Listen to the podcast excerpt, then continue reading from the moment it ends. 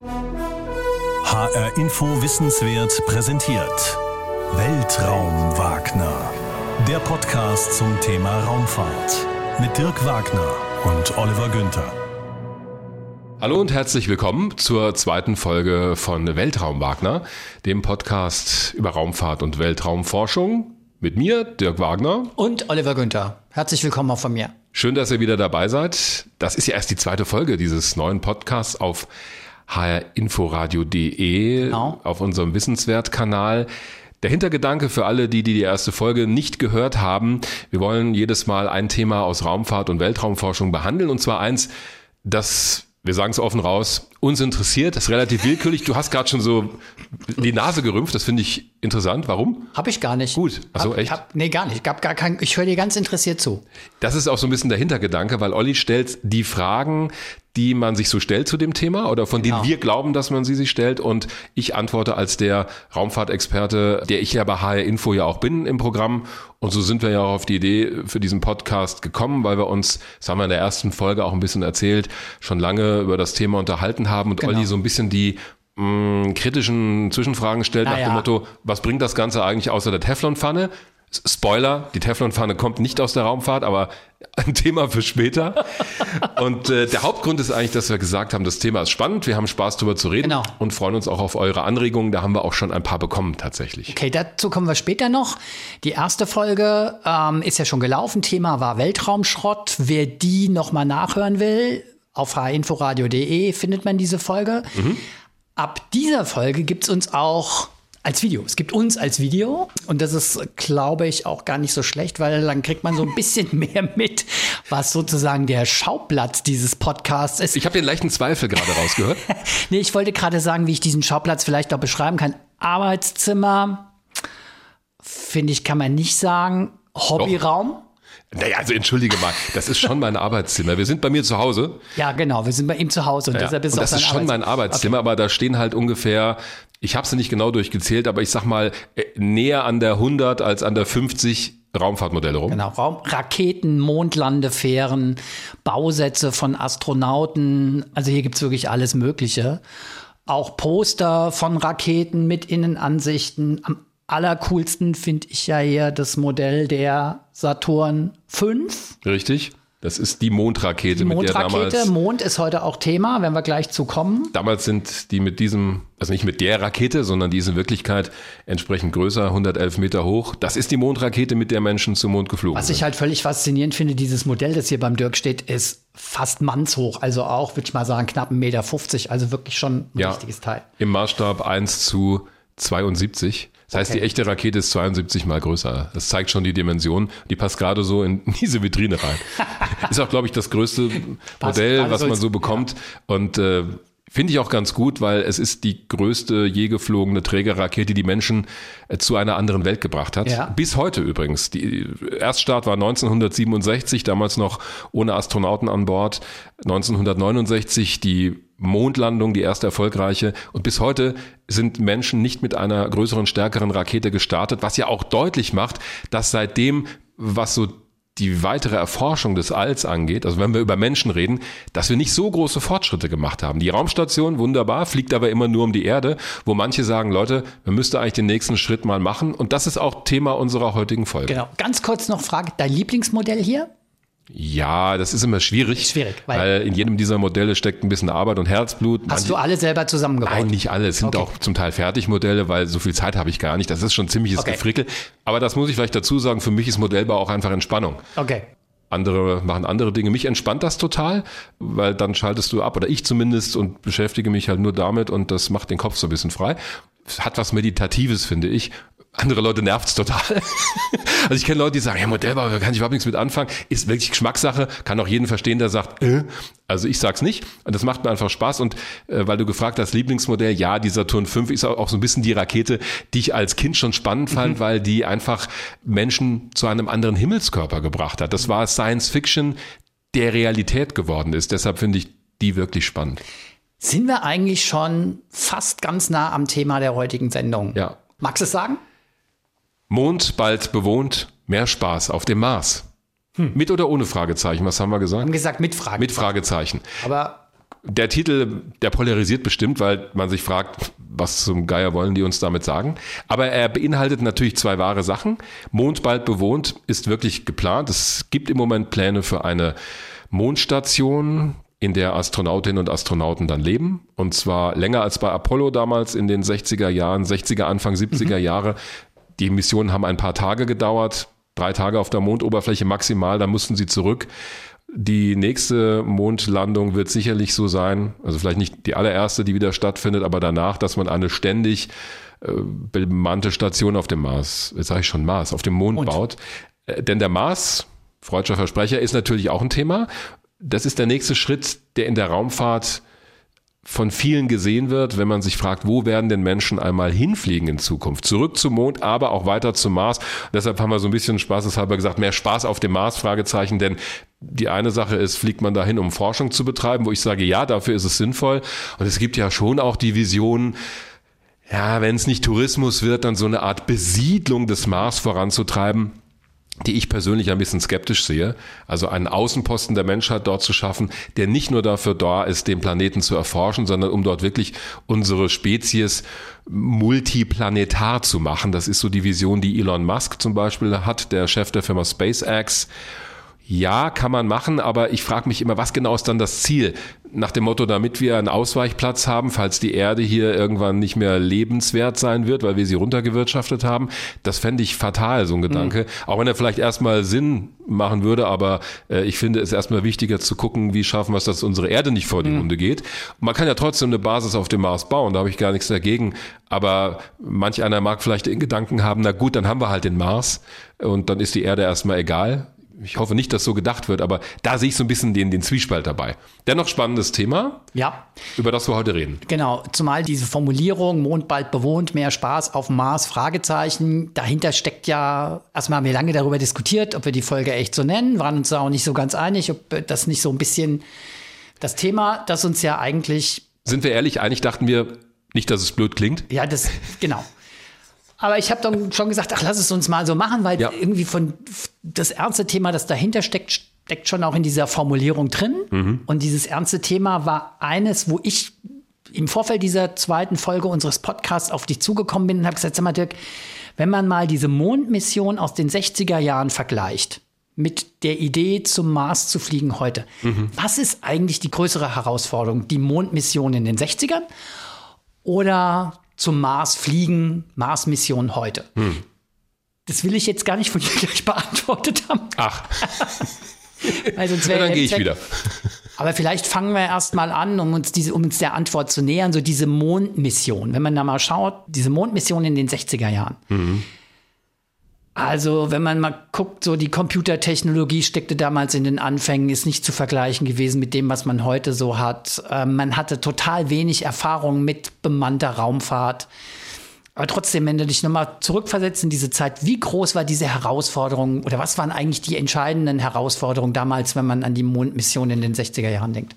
Da gibt's ganz viele. Das äh, Wichtigste ist, glaube ich, wie du es gesagt hast, dass die Raumfahrt an sich, und zwar die Raumfahrt mit Astronauten, damals noch in den Anfangstagen war. Wir erinnern uns nochmal, diese berühmte Rede von Präsident John F. Kennedy im Mai 1961 vor dem amerikanischen Kongress, wo er diese berühmten Worte gesagt hat, I believe that this nation should commit itself to achieving a goal before this decade is out of landing a man on the moon and returning him safely to the earth. Das weiß der ich wirklich auswendig. Ich, ich grad, was das weiß der auswendig. Überlegt, ob ich es wirklich auswendig kann. Ich habe das halt schon so oft gehört. Ich habe ja das hin und wieder auch schon in Raumfahrtbeiträgen verarbeitet. Also diese Rede, ich glaube, diese Nation sollte sich zum Ziel setzen, bis zum Ende dieses Jahrzehnts, bis zum Ende der 60er Jahre, also vor dem Jahr 1970, einen Menschen zum Mond und wieder zurückzubringen. Das war nur wenige Tage, nachdem die Amerikaner überhaupt ihren ersten Mann in den Weltraum geschossen haben. Mhm. Yuri Gagarin wurde von der Sowjetunion gestartet, April 1961. Die Amerikaner waren erst einen guten Monat später soweit und haben es noch nicht mal geschafft. Alan Shepard war der Astronaut. Einen Menschen in eine Erdumlaufbahn zu schicken. Dafür war die Trägerrakete noch zu schwach, die man verwendet hat, sondern es war so ein Hüpfer ins All, also irgendwie was über 100 Kilometer hoch und wieder zurück. 15 Minuten ungefähr hat dieser Flug nur gedauert im Vergleich zu Gagarin, der in anderthalb Stunden einmal um die Erde rum ist. Das heißt, die Amerikaner waren ganz weit hinten in diesem sogenannten Weltraumwettrennen und trotzdem hat Kennedy gesagt, nachdem er sich natürlich von seinen Beratern das hat erklären lassen, dass diese Mondlandung das nächste Ziel ist. Warum? Weil man sich gedacht hat, Wann können wir, also die Amerikaner, es endlich mal schaffen, die Sowjetunion zu schlagen im Weltraum? Und das konnte man nur mit etwas, das für beide, sowohl für die Sowjetunion als auch für die USA, ungefähr gleich schwierig war. Irgendwas, was noch nicht möglich war mit Dingen, die man so aus dem Regal nehmen konnte. Denn die Sowjetunion hatte damals schon die größeren Trägerraketen, hatte auch mit der militärischen Entwicklung zu tun in beiden Staaten. Die Amerikaner hatten kleinere Raketen und in der Entwicklung zwar größere, die aber noch nicht fertig waren. Und mit diesem Ziel, zum Mond jemanden dort landen zu lassen und den Halt zurückzubringen, innerhalb der 60er Jahre, da waren die Ausgangsvoraussetzungen auch für die Sowjetunion so gigantisch schwierig, dass die Amerikaner eine realistische Chance hatten. Und so kam es ja auch. Juli 1969 sind die ersten Menschen auf dem Mond gelandet. Mhm. Das heißt, es gab nicht nur technisch, war es nicht nur technisch eine große Herausforderung oder wissenschaftlich, sondern es hat auch noch unter bestimmten Bedingungen, nämlich unter knallharten Wettbewerbsbedingungen stattgefunden. Ja. Es musste alles wahnsinnig schnell gehen, weil es einfach ein Wettrennen war. Wenn man sich überlegt, Mai 1961 die Rede von John F. Kennedy, Juli 1969 die erste Mondlandung. Das sind acht Jahre. Wenn man sich mal überlegt, was wir heute so in acht Jahren zustande bekommen, da bekommen manche noch nicht mal einen Flughafen fertig gebaut. Also das ist einfach von der technischen Entwicklung unglaublich schnell und rasant gewesen, weil man sich ein konkretes Ziel gesetzt hat und, das finde ich das Entscheidende, weil es in den USA für die NASA im Prinzip alle Mittel gab, die die brauchten. Das Geld war kein Problem. Mhm. Die Mondlandung hat ja in damaliger Währung ungefähr so 25 Milliarden US-Dollar gekostet. Heute ungefähr mindestens das Vierfache, wenn man die Inflation mitrechnet. Äh, mit den Vorgängerprogrammen Mercury und Gemini, das ist mitgerechnet worden. Aber dieses Geld war da und viele sagen, das war auch der Grund, warum die Sowjetunion es nicht geschafft hat, weil die die Mittel nicht hatten und sie auch nicht so konzentriert haben auf ein konkretes Ziel. Das hat auch technische Gründe, aber eigentlich hat man, es war ja so ein Wettkampf der Systeme, so wurde es damals auch hochstilisiert, aber das war am Ende auch so, wo man zeigen wollte, unser Wirtschafts- und Gesellschaftssystem ist das Bessere und das gewinnt. Also da ging es nicht zuerst um wissenschaftliche Dinge. Die Wissenschaft hat auch eine Rolle gespielt, aber es ging vor allem um eine Demonstration politischer Stärke. Und da war eben der Weltraum in diesem kalten Krieg, den es ja damals gab, ein wunderbares Spielfeld, auf dem man das ausprobieren konnte. Wobei es interessant war, dass John F. Kennedy ja sogar die Sowjetunion später eingeladen hat, gemeinsam zum Mond zu fliegen.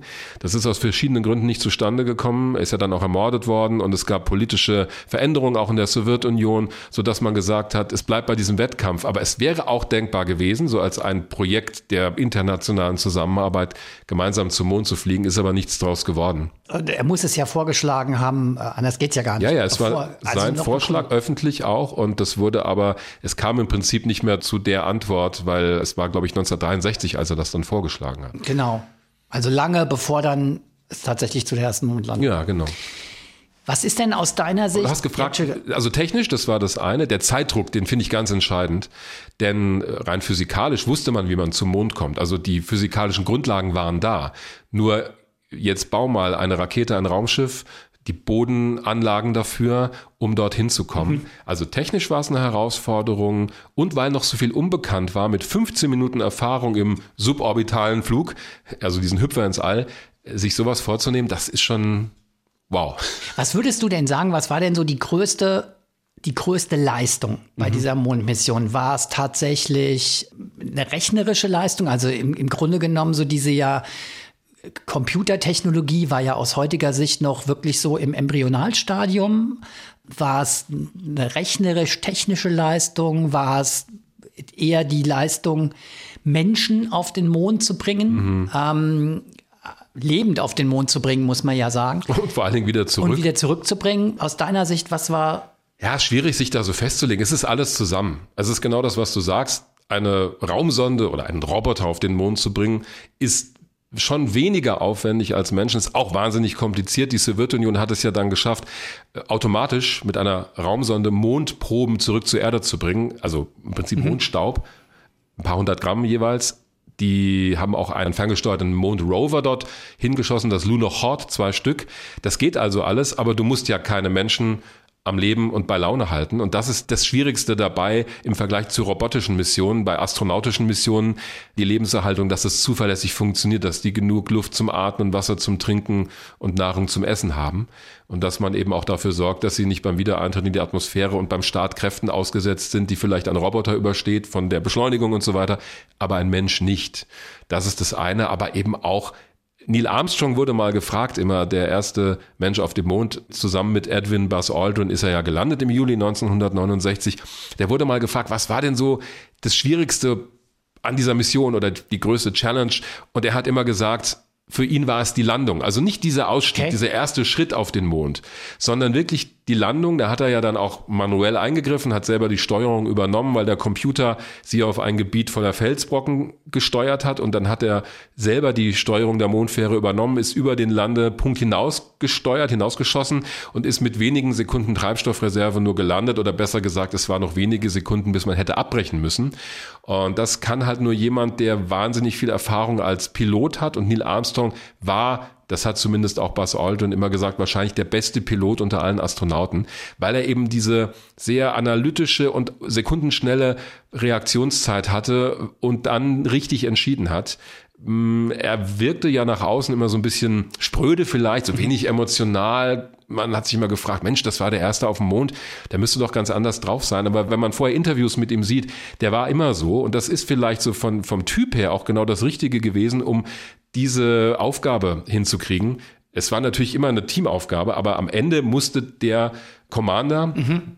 Neil Armstrong in diesem Fall, äh, die Entscheidung treffen. Landen wir jetzt, wo landen wir, breche ich ab oder nicht? Natürlich immer mit Rücksprache vom Boden, aber das war schon seine Entscheidung. Und deshalb denke ich, die Landung an sich war schon auch mit das Größte, was dann geklappt hat. Denn da war viel mehr auch noch Eigenleistung dabei als vielleicht heute, wo man viel automatisieren wird natürlich. Ja, aber so wie du das beschreibst, da waren jede Menge Komponenten und einzelne Bestandteile in dieser Mission dabei, wenn ich dich richtig verstehe, die wirklich Pionierleistung ja, waren, wo absolut. man eigentlich keine Erfahrung hatte ja. und wirklich diesen Schritt gehen musste.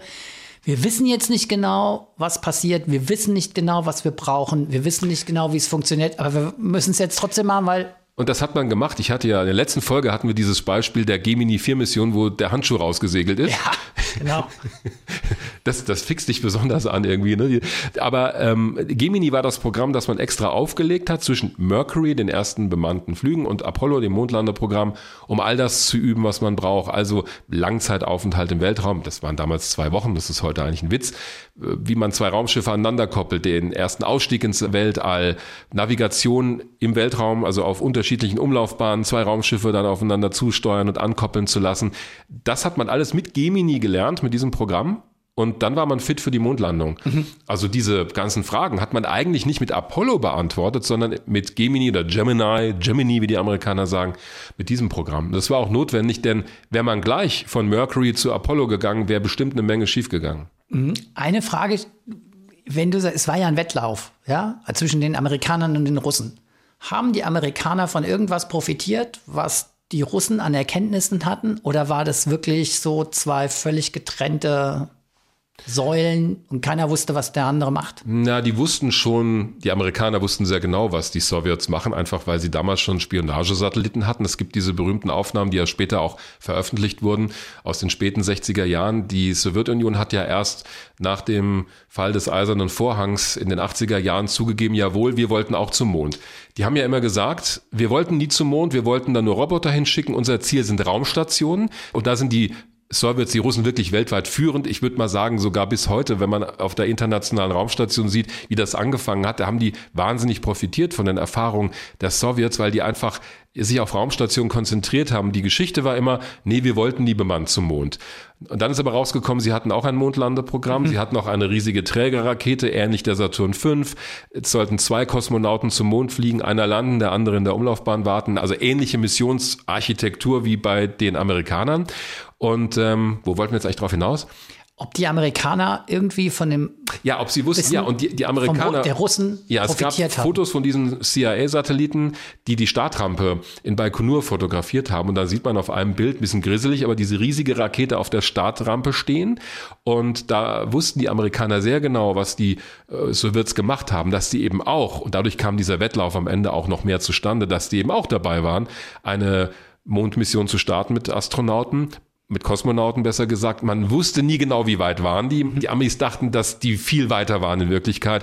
Man muss sagen, aus heutiger Sicht war dieses russische Mondlandeprogramm, das sowjetische, aus verschiedenen Gründen nicht vergleichbar mit dem amerikanischen, was die Mittel angeht, Okay. was die Zielrichtung angeht. Aber ähm, umgekehrt, die Sowjets wussten auch mal genau, was die Amerikaner machen, denn das wurde ja veröffentlicht. Die NASA ist ja sehr offen damit umgegangen. Man musste sich nur die aktuellen Luft- und Raumfahrtzeitschriften holen oder irgendwelche NASA-Dokumente. Dann wusste man das und das haben die Sowjets natürlich auch gemacht. Also sie wussten sehr genau, was der andere macht. Davon profitiert ich glaube am Ende nicht so sehr, weil es doch noch viel Geheimhaltung gab und man viel mehr hätte voneinander lernen können, wenn damals schon so offen mit diesen ganzen Erkenntnissen umgegangen worden wäre, wie es heutzutage der Fall ist. Also heute gibt es ja internationale Zusammenarbeit. Die internationale Raumstation funktioniert nur, weil alle zusammenarbeiten. Das hätte man damals, hätte man das gemeinsam gemacht, hätte man schon mehr voneinander profitiert. Ja, aber die Frage ist, wäre es dann trotzdem so schnell gegangen? Weil offensichtlich, Nein. also man legt ja in der Raumfahrt heute sehr viel Wert auf Kollaboration Mhm. und Zusammenarbeit, aber du hast es ja selber schon beschrieben. Innerhalb weniger Jahre hat man wirklich eine Mordsleistung auf die Beine gestellt. Ja. War dieser Wettbewerb nicht doch letztendlich der Motor, Ja. um diese außergewöhnliche Leistung, Mondmission, Ich wag mich mal vor mit der Aussage, die wir nie die im Leben. Frage gar nicht zu Ende formulieren, weil das so Nee, weil es nicht schon. ja, jetzt war ich fertig. Aber man hat schon gemerkt, es drängt dich. Ja, es treibt mich so ein bisschen um, weil natürlich, das kann man auch wieder von zwei Seiten sehen, dieser Wettbewerbsgedanke, diese Konkurrenz hat natürlich dafür gesorgt, dass es wahnsinnig schnelle technische Entwicklungen gab und Mittel, von denen man heute nur träumen kann eigentlich, als äh, jemand, der in der Raumfahrt arbeitet.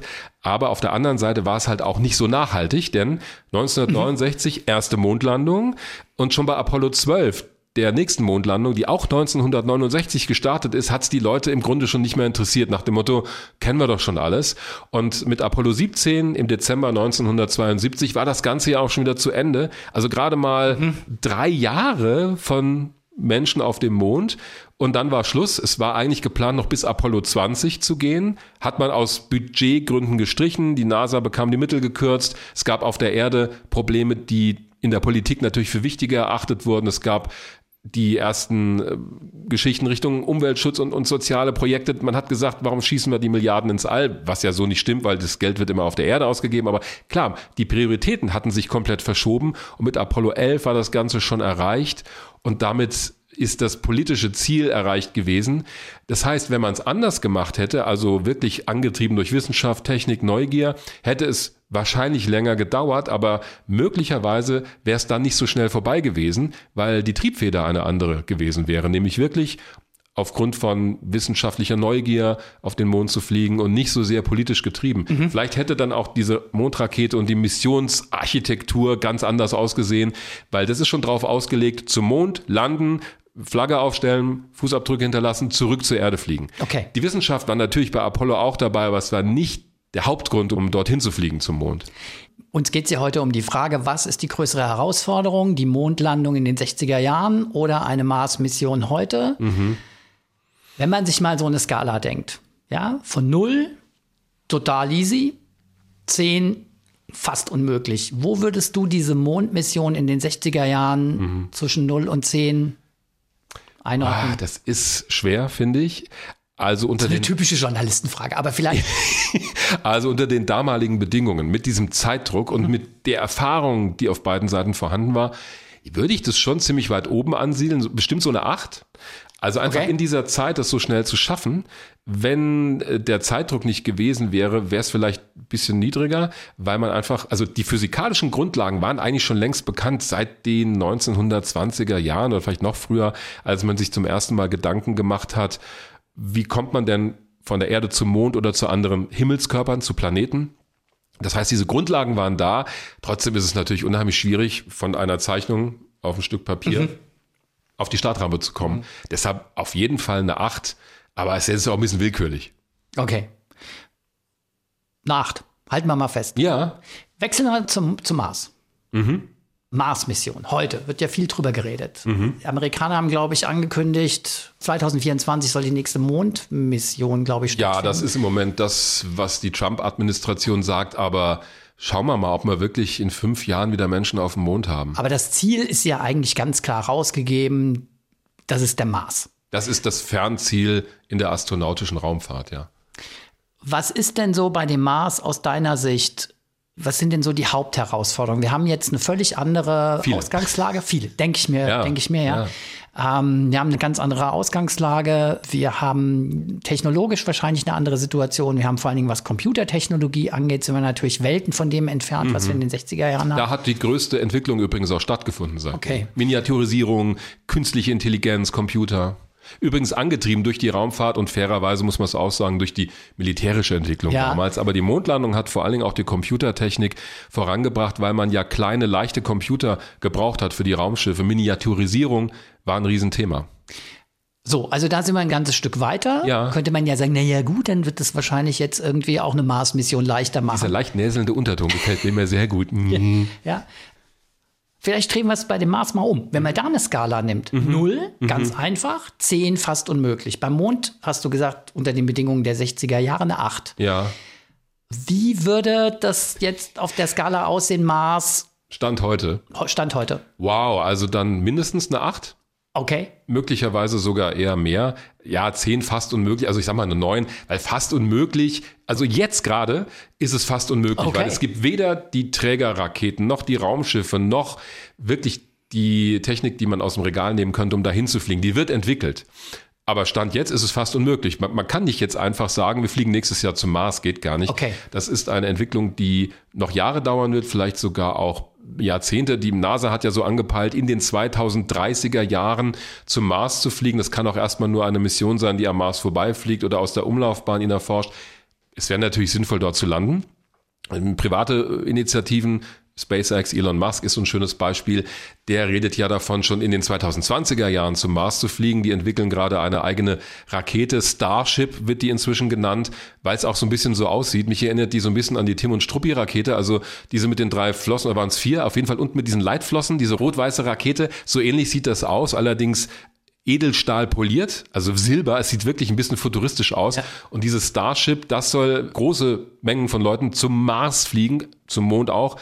Aber der Mars ist tatsächlich für Elon Musk das Ziel. Der möchte auch, dass der Mars kolonialisiert wird. Habe ich lang für geübt. Denn dort sieht er so die Zukunft der Menschheit außerhalb der Erde. Also auch die Zukunft der Menschheit. Übrigens interessant, wenn man mal guckt, ich habe Ja. dieses Buch hier mir mal rausgesucht. Satellites, Rockets and Outer Space heißt das. Aus dem Jahr, jetzt muss ich gerade mal gucken, es, es hat auch so einen leichten, es riecht so ein bisschen, Sieht doch schon ein bisschen kann man vergilbt sagen, es, es, es riecht nach Patina. Nee, stimmt wahrscheinlich nicht, aber es, es riecht auf jeden Fall schon älter. Aus dem Jahr 1958 ist diese Ausgabe und da ist auf der Titelseite tatsächlich nicht der Mond, sondern eine Landung von Menschen auf dem Mars und die Raumschiffe sehen ganz lustig aus. Da steht also wirklich auch so eine Rakete, die mich immer so ein bisschen an das Modell Feuerwerksrakete erinnert und im Prinzip ein Shuttle, was da gelandet ist, also wie ein Flugzeug. Stimmt, aber Besonders, besonders geil, der Himmel ist dunkelblau auf diesem Foto. Also es ist kein Foto, es ist eine Zeichnung vorne, weil man in den 50er Jahren noch gar nicht wusste, wie es wirklich auf der Marsoberfläche aussieht. Man wusste, der Mars hat eine Atmosphäre, aber dass der Himmel dort eher rosafarben, hell Rosafarben? Ist, ja, also rötlich, ja, Ja, aber ja. nicht blau, liegt an der Lichtbrechung in der Atmosphäre. Das ist wirklich eine Erkenntnis, die man erst durch die ersten Sonden gewonnen hat, die da gelandet sind.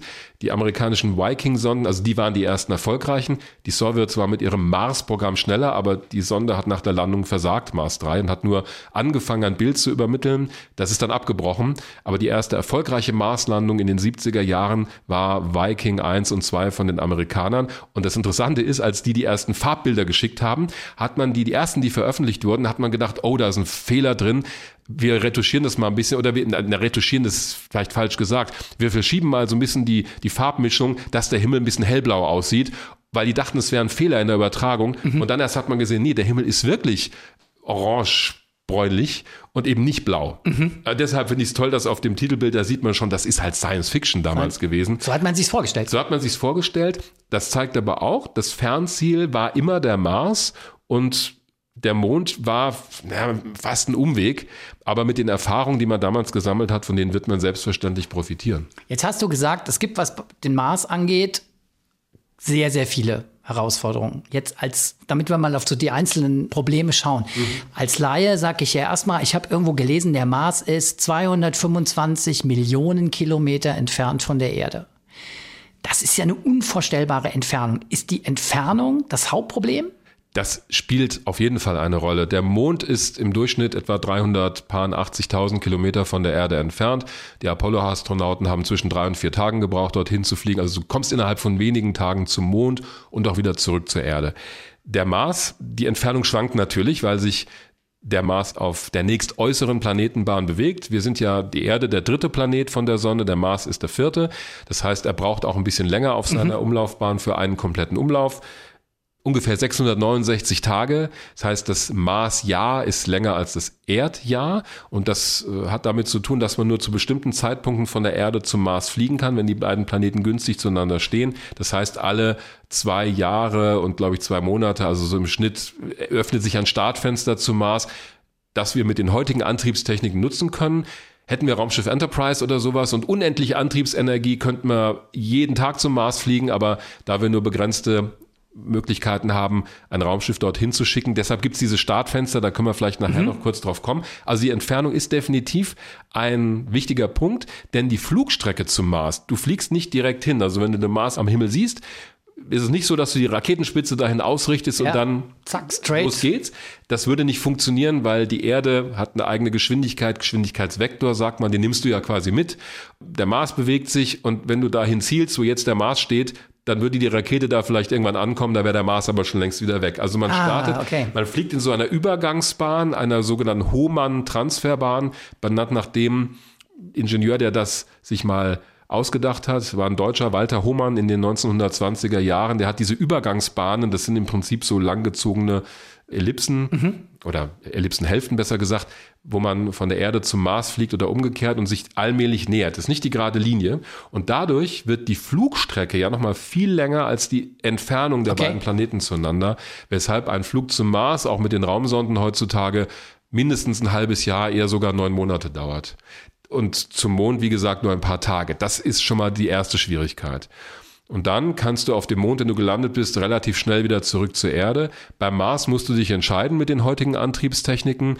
Bleibe ich 60 Tage da und starte dann zurück zur Erde, nehme einen Umweg über die Venus, um Schwung zu holen, durch die Anziehungskraft des Planeten. bei der Venus vorbeikommen. Ja, kann man auch vorbeischauen. Ist halt ein bisschen wärmer.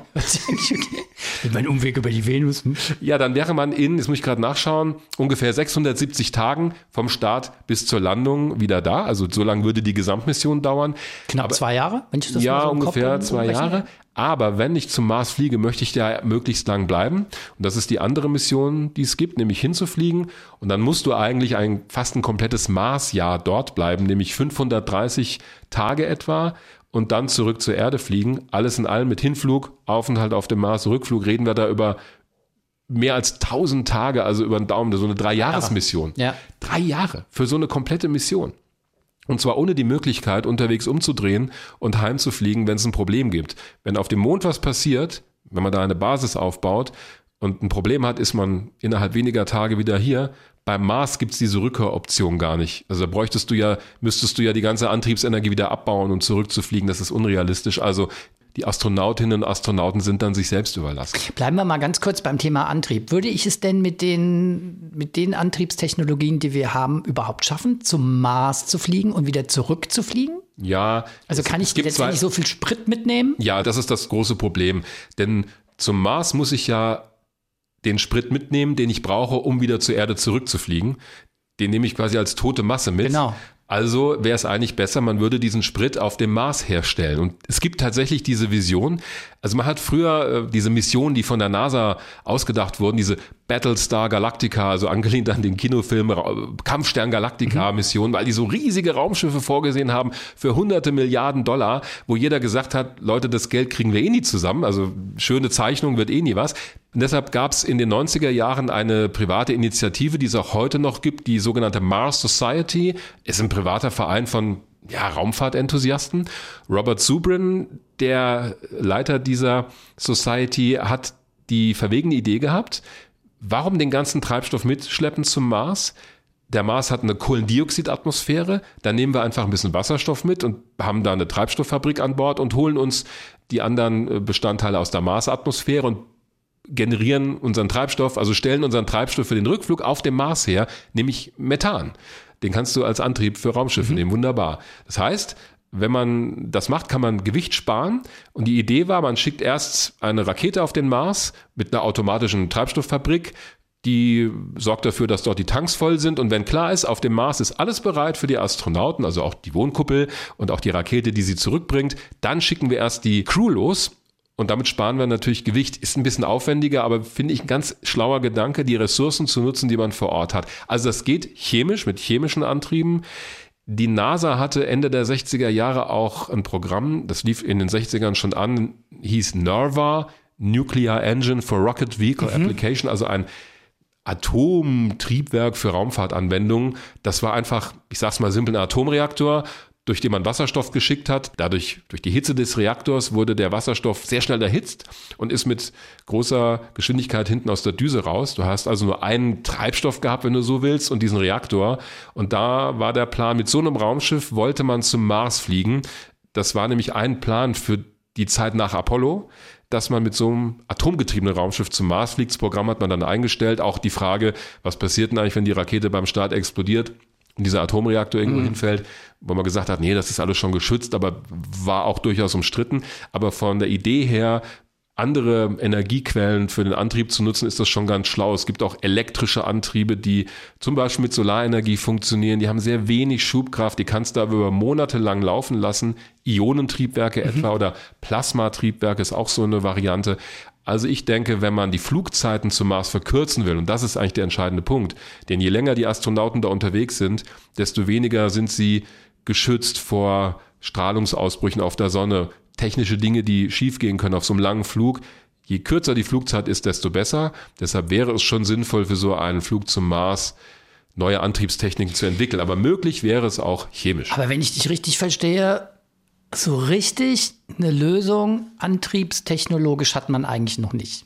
Na, es gibt so verschiedene sagen. Ideen. Es gibt verschiedene Ideen. Es gibt auch diesen Plasma-Antrieb, der ganz vielversprechend ist. Das hört sich echt so ein bisschen nach Raumschiff Enterprise an. Ja, wobei das hat jetzt nichts mit Warp-Antrieb ja. und irgendwie exotischen Technologien zu tun. Da ist physikalisch schon alles gut erprobt, aber was fehlt, ist das im All mal richtig zu testen mit so einem Testraumschiff. Denn das mhm. sollte man tun, bevor man zum Mars fliegt. Mal alles ausprobieren. Übrigens, da sind wir beim wichtigen Punkt. Man sieht den Mond ja im Moment als Sprungbrett zum Mars. Damit ist gemeint, dass man die Technik für einen Marsflug auf dem Mond ausprobieren kann, sowohl die Station aufzubauen, die Antriebstechniken auszuprobieren, denn wenn was schief geht, ist man schnell wieder auf der Erde, wobei der Mond ist halt nicht der Mars. Also da gibt es schon auch Dinge, die man so da nicht Wobei, das ist kann. etwas, was ich nicht verstehe. Ja, mhm. warum, das verkompliziert es die ganze Angelegenheit nicht noch, ja. weil du dann ja erstmal auf dem Mond bist. Und also diese Idee, den Mond als Basis für eine Mars-Mission, dann musst du da Infrastruktur aufbauen, letztendlich auch auf dem Planeten, wo du lebensfeindliche Verhältnisse hast. Also ja, das sehe ich, also das ist jetzt meine persönliche Meinung. Ich äh, finde auch, wenn man zum Mars will, sollte man an einer Mars-Mission bauen. Aber natürlich hat es Sinn, es auf dem Mond auszuprobieren. Es macht es insofern komplizierter, weil du natürlich erstmal dort auch eine Infrastruktur schaffen musst. Ich denke mal, der Mond ist das Ziel jetzt auch für die Raumfahrt in den nächsten Jahren, weil er leichter zu erreichen ist, weil es realistischer ist, da anzukommen als auf dem Mars das ist halt ein Projekt, das noch viel, viel größere Dimensionen hat, sowohl was die Technik angeht, aber auch die Gelder, die man dafür braucht. Also ich glaube, der Mond ist jetzt auch erstmal das Nahziel für die astronautische Raumfahrt, weil er einfach vor unserer Haustür ist. Und wir waren schon mal da. Wir wissen im Prinzip, wie das geht.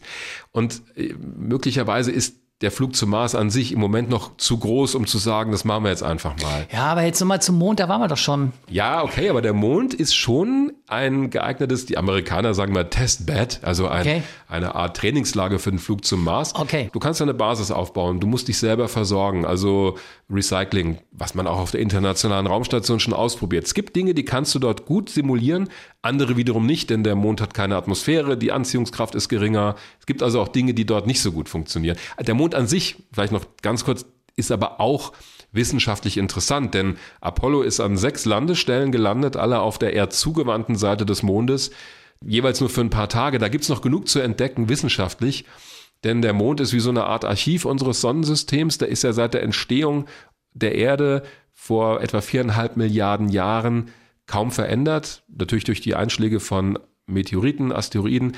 Aber die Theorie sagt ja, dass er mal aus der Erde rausgerissen wurde in der Frühzeit des Sonnensystems, weil zwei Himmelskörper miteinander kollidiert sind. Also ein vielleicht marsgroßer Planet ist auf die Urerde eingeschlagen.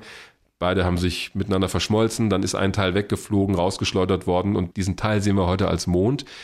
Da gibt es keine Atmosphäre, es gibt keinen Regen, keine Erosion, keinen Wind. Dort kann man noch viel lernen über die Anfangszeit des Sonnensystems und man kann auch auf der Mondrückseite, also auf der erdabgewandten Seite, Teleskope bauen, die ungestört von dem ganzen Funkwellensalat, den wir von mhm. der Erde so losschicken, das Universum erforscht. Also das hat einen Wert an sich, aber es ist auch ein gutes Trainingslager. Ich glaube aber, es macht das Ganze natürlich noch aufwendiger. Mhm, aber Fall. du hast ja schon gesagt, ähm, auf dem Mars bräuchte man schon auch sowas wie eine Wohnkuppel.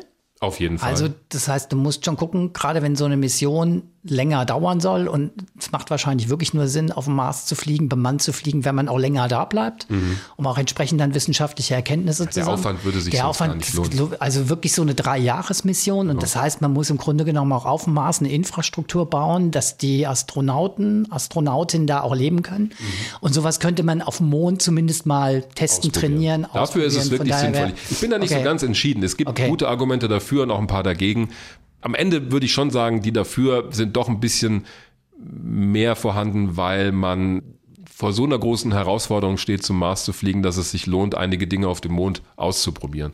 Was würde, weil Geld ist, spielt natürlich auch eine große Rolle. Ja. Gibt es irgendwie so Zahlen, einigermaßen belastbare Zahlen? Du es gibt wahnsinnig viele Schätzungen. Okay. Also wir reden aber sage ich jetzt einfach mal was, die internationale Raumstation Aufbau und Betrieb, da redet man immer so von mehr als 100 Milliarden Euro.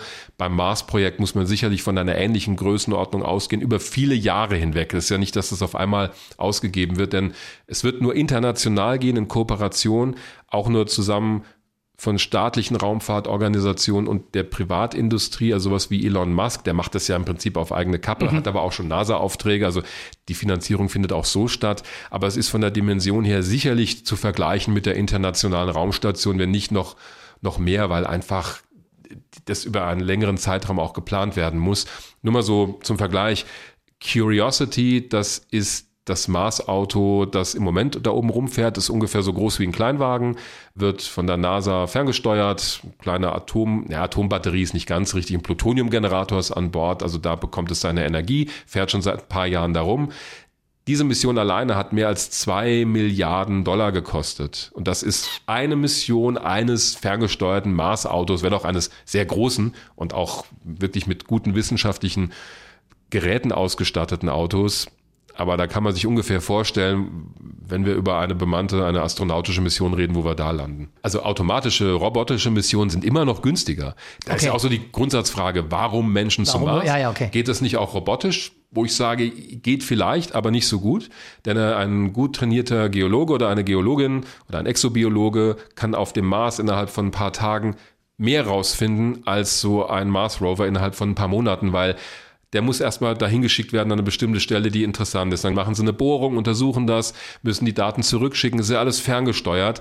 Ein gut trainierter Wissenschaftler kann mit seinen Sinnen und seiner Intuition viel mehr erkennen und ich glaube auch innerhalb von kürzerer Zeit mehr Erkenntnisse zutage fördern als eine robotische Mission. Das ist der Vorteil, weil du eben direkt vor Ort bist und vielleicht etwas siehst und wahrnimmst, was die Maschine nicht kann, trotz aller künstlicher Intelligenz und was auch immer man da entwickeln mag. Ich denke, es wird so eine Zusammenarbeit sein von Menschen und Robotern auf dem Mars. Man kann sich auch vorstellen, in der Mars-Umlaufbahn fliegt ein Raumschiff und dann steuert jemand mit so einer Virtual Reality Brille und vielleicht so einem Exoskelett, das er anzieht, einen mhm. humanoiden Roboter auf der Mars-Oberfläche. Auch da alles denkbar. Aber es wird in dem Fall nur mit Zusammenarbeit gehen. Also, dass man nochmal irgendwie so eine, ist, ist auch nicht absehbar, so eine Rivalitätssituation wie beim Mond, die die ganze Sache nochmal weiter antreibt, das wird beim Mars nicht funktionieren. Du musst wirklich alle Kräfte im Grunde genommen bündeln, staatlich und privat, um das überhaupt irgendwie zu wuppen. Davon bin ich überzeugt. Sicherlich wird es auch eine Konkurrenz möglicherweise geben, weil der Weltraum und also auch der Mond, das sieht man ja jetzt schon, ist auch immer noch mit Prestige verbunden. Äh, Gerade hat ja Indien versucht, auf dem Mond zu landen mit einer Raumsonde. Die Israelis haben das Anfang dieses Jahres auch probiert mit der weitgehend privat finanzierten Mission, die leider wirklich kurz vor der Landung gescheitert ist. Das war ganz bitter. Also, die haben schon die Mondoberfläche gesehen, es gab Fotos und dann ist das Ding doch noch abgestürzt und die Inder hatten auch Pech. Also, die haben den Kontakt zu ihrer Landesonde verloren kurz vor der Landung, was eben zeigt, dass es mitnichten trivial ist, Ja, ja. zum Mond zu fliegen. Auch heute mit all Ja, der ja. Computertechnik Verstehe. Das spielt schon noch eine Rolle. Also wenn ich einen Satelliten starte, das interessiert eigentlich keinen. Aber wenn ich eine Raumsonde irgendwo lande, auf Mond, Mars, wo auch immer, das hat schon noch eine größere Bedeutung auch in der Öffentlichkeit. Also es spielt schon eine Rolle Prestige, aber zum Mars, ist meine Vermutung, wird man nur in internationaler Zusammenarbeit fliegen. Auch da wird ja schon dran gearbeitet. Also die Amerikaner, die Europäer arbeiten zusammen mit den Russen an dem nächsten Schritt zum Mond. Und vielleicht holt man irgendwann auch die Chinesen mit an Bord. Das ist ja immer so der große, die große Frage. Bislang wollen die USA nicht, dass die Chinesen zum Beispiel bei der internationalen Raumstation dabei sind aus politischen Gründen und weil man Technikspionage befürchtet, aber vielleicht öffnet man das ja irgendwann auch. Also da spielt die irdische Politik dann doch eine Rolle. Also ich halte mal fest, wenn wir auf unsere Ausgangsfrage zurückgehen, was ist die größte Herausforderung? Die Mondmission in den 60ern, die Mars-Mission heute. Der Mond war verdammt schwer, der Mars ist verdammt noch schwerer. Ist noch viel schwieriger. Also es ist noch ja. viel schwerer, ja. Wobei, das finde ich total interessant. Du hast ja vorhin mal dieses Buch da hochgehoben aus Mhm. den 50er Jahren, äh, dieses amerikanische Buch, wo du ja auch geschildert hast, dieses Cover, wie man sich den Mars damals vorgestellt hat. Der Mars ist ja für die Menschheit wirklich so eine Art Sehnsuchtsort. Also Ja, ja, auch, auch weil er am erdähnlichsten Am- ist von ja. den Planeten. Er hat eine Atmosphäre, die ist zwar hundertmal dünner als unsere und wir können die nicht atmen, weil sie vor allem aus Kohlendioxid besteht und er ist ja auch kleiner als die Erde. Also die Anziehungskraft, wenn man 100 Kilogramm wiegt, würde man auf dem Mars nur 38 Kilogramm wiegen. Es ist ein Wüstenplanet, aber früher in der Urzeit des Mars, und und da werden wir auch mal sicher eine eigene Folge zu machen, gab es vielleicht mal Leben oder es gibt heute noch in Nischen auf dem Planeten Überreste dieses Lebens. Das ist eine offene Frage.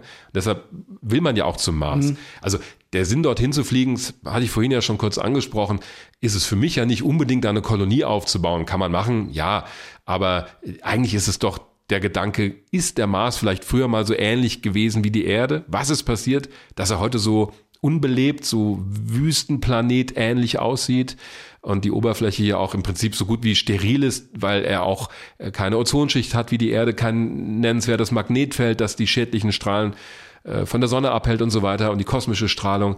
Auch alles riesige Probleme für Astronauten, die da mal wohnen. Aber deswegen ist der Mars ja interessant, weil er eben doch der Erde relativ ähnlich ist und man durch die Raumsonden weiß, dass dort früher auch mal äh, Ozeane gewesen sein müssen. Man weiß nicht genau für wie lange und ob das lang genug war, um Leben entstehen zu lassen. Aber das sind ja so die Menschheitsfragen. Gab es mal Leben außerhalb der Erde oder gibt es das vielleicht heute noch? Ich meine sogar noch ein bisschen anders, weil der aha. Mars ja irgendwie schon seit vielen Jahrzehnten und offensichtlich sogar seit Jahrhunderten so ein Sehnsuchtsort ist. Schon zu einer Zeit, wo man das ja noch alles gar nicht, was du eben gerade als Argument genannt hast, dass man möglicherweise die Vermutung hat, dass auch der Mars, dass es in irgendeiner Form da Leben gegeben hat oder Leben gibt, als das alles noch gar nicht bekannt war. Und damit kommen wir zu unserer Rubrik Oje. Ollis Besserwisserfrage. Weil diese Frage, wie lange ist der Mars schon so ein Sehnsuchtort, die hat mich in Vorbereitung der Sendung sehr umgetrieben und deshalb lautet Ollis Besserwisserfrage heute wie folgt. Ich muss einen Zettel nehmen, um die abzulesen. Da muss man vielleicht noch kurz sagen, diese Frage hat immer den Sinn, dass du mir eine Frage stellst, die ich möglichst nicht beantworten kann. Das sagst du jetzt so. Da schürzt er die Lippen. Ja, wie soll ich das jetzt interpretieren, diesen Gesichtsausdruck? Die Frage. Ja, bitte. Ollis Besserwisser-Frage. Wie lautet der Titel des ersten bekannten Romans, der auf dem Mars spielt? Ah, Moment, Moment, Moment. Es gab. jetzt Wenn du das weißt, bist du echt gut. also ich überlege gerade, es gab mal. Warte, warte, warte. Auf dem Mars oder auf Phobos? Dem Auf Marsmond? dem Mars. Auf dem Mars. Der erste Roman, der auf dem Mars spielt. ja. Wow, das ist echt schwer. Das also ist- es gibt ja. jede Menge Mars-Bücher. Ja. Ähm, und lass mich, du muss ich kurz überlegen Ja. tatsächlich. Und wenn du den Titel nicht weißt, was glaubst du, wie alt der Roman ist? Oh, also der muss der auf dem Mars spielt. Auf dem Mars spielt. Also die ersten Beobachtungen, Teleskope, wo man gedacht hat, da gibt es vielleicht Leben, waren so 1870. Giovanni Schiaparelli, mhm. der Astronom, der dachte, man sieht Kanäle auf dem Mars. Kanali mhm. hat das genannt. Mhm. Das wurde so ein bisschen missverständlich übersetzt. Man dachte, dass es wirklich dann Kanäle sind, die Städte auf dem Mars verbinden mit Wasserstraßen, aber er meinte eigentlich nur Furchen. Aber es hat man so interpretiert, und das war eine optische Täuschung. Also und man hat deshalb, damals kam man nämlich schon auf die Idee, dass es Leben Intelligenz auf dem Mars gibt, ja. weil diese Mars-Kanäle künstlich angelegt sein ja. müssten. Das war ja auch eine Idee, weshalb man so. Genau, dadurch ist auch am Ende auch Mars, so gell? dieser Roman von, von H.G. Wells, ja. Krieg der Welten, genau, aber da ja. geht's ja mehr um Angriff von Marsianern auf die Erde. Der erste Roman, der auf dem Mars gespielt ich hat. Ich sage nur älter. Ist älter. Älter. Also ich würde jetzt auch schon sagen, der müsste so, ich hätte jetzt gesagt, Anfang 1700 noch was. 1790 geschrieben von einem Autor namens Karl Ignaz Geiger. Und das Buch heißt Reise eines Erdbewohners in den Mars. In den Mars? In den Mars. Total, finde ich total interessant. Ist natürlich ja. ein spannendes Bild. Ist er da abgestürzt ja. mit seiner Rakete ja. offensichtlich? Und ja, das ist, das ist der erste Roman, mhm. der auf dem Mars spielt. Und ich habe mal einen Auszug mitgebracht, habe ich nämlich im Internet gefunden. Soll ich mal vorlesen, was Sie da geschrieben haben? Ich lehne mich kurz zurück und nehme ein Glas Wasser. Ich trage vor. Gerne. Zitat. Zum Unglücke zerbrach durch das Versehen eines unserer Ruderknechte der Meilenmesser. Und ich kann daher die Was geometrische Ruder, Länge. Ruderknecht? Ruderknecht. Entschuldigung, ich habe dich unterbrochen. Ich fange nochmal an. Ja. Zum Unglücke zerbrach durch das Versehen eines unserer Ruderknechte der Meilenmesser. Und ich kann daher die geometrische Länge des Raums, den wir durchschiften, unmöglich bestimmen.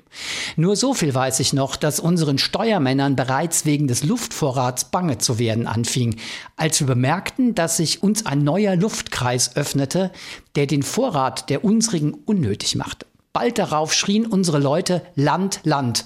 Und wir wurden mit Erstaunen eine Art von Terrain, wie dieses auf unserem Planeten gewahr, das sich immer weiter und weiter ausdehnte und uns endlich rings umgab. Mit einem Worte, wir befanden uns im Mars.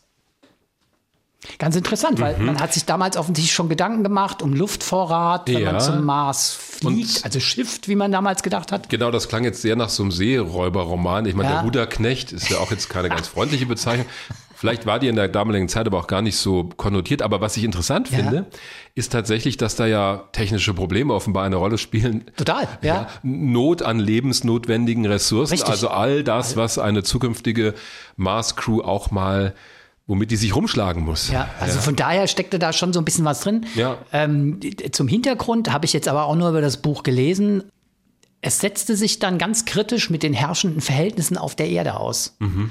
Also es war eigentlich ein gesellschaftskritischer Roman, den der Autor möglicherweise ganz geschickt auf den Mars verlagert hat, ja. weil ähm, dadurch hat er sich, glaube ich, eine Menge Ärger erspart. Ja. Aber wie du schon sagst, ich fand an der Stelle, als ich die gestern gelesen habe, auch ganz erstaunlich, dass so ein paar technische Probleme, die ja tatsächlich existieren, also Luftvorrat, dass man sich darüber schon im 18. Jahrhundert Gedanken gemacht hat. Und diese Idee, dass man Konflikte auf der Erde in eine andere Umgebung verlagert, um sie auch kritisch zu hinterfragen, das ist ja auch häufig in Science-Fiction-Filmen und Romanen der Fall, dass es eigentlich um Konflikte geht, um menschliche Konflikte, die genauso gut auch auf der Erde stattfinden könnten, aber man verlagert sie halt ins All, aus welchem Grund Grund auch immer.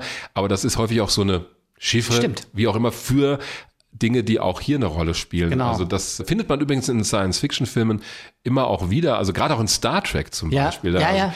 verlagert man ja Sachen, die auch in einem Western hätten passieren können, ins All.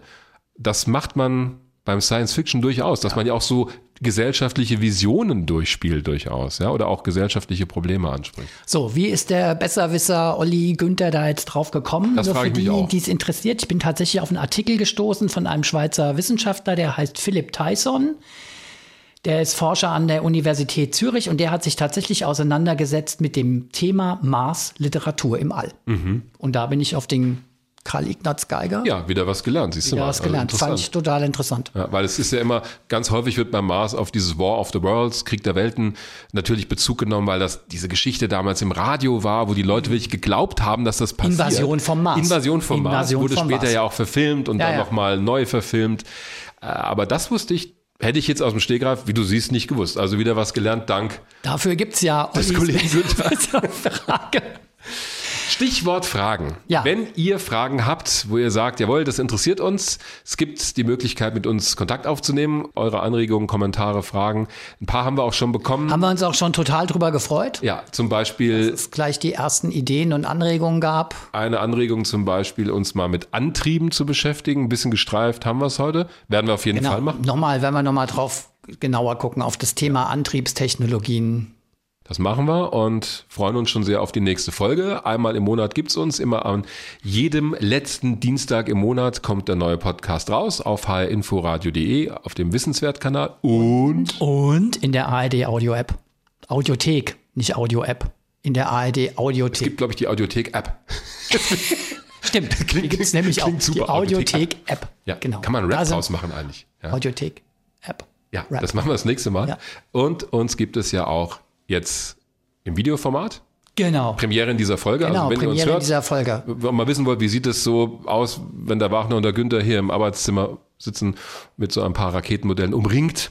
Umzingelt von Raketenmodellen und Raumfähren und anderen Zeugs. technischen Gegenständen. Ja, Hat wieder mal Freude gemacht und ganz ähm, meinerseits. ich fand heute tatsächlich auch so eine ähm, sehr hintergründig ernsthafte Folge durchaus. Wenn du es sagst, wird es Ja, stimmen. Passt schon. Ist gut. Okay, tschüss, bis zum nächsten Bis Mal. zum nächsten Mal an dieser Stelle. Weltraum Wagner. Der Podcast zum Thema Raumfahrt mit Dirk Wagner und Oliver Günther. Immer am letzten Dienstag im Monat. HR Info. Wer es hört, hat mehr zu sagen.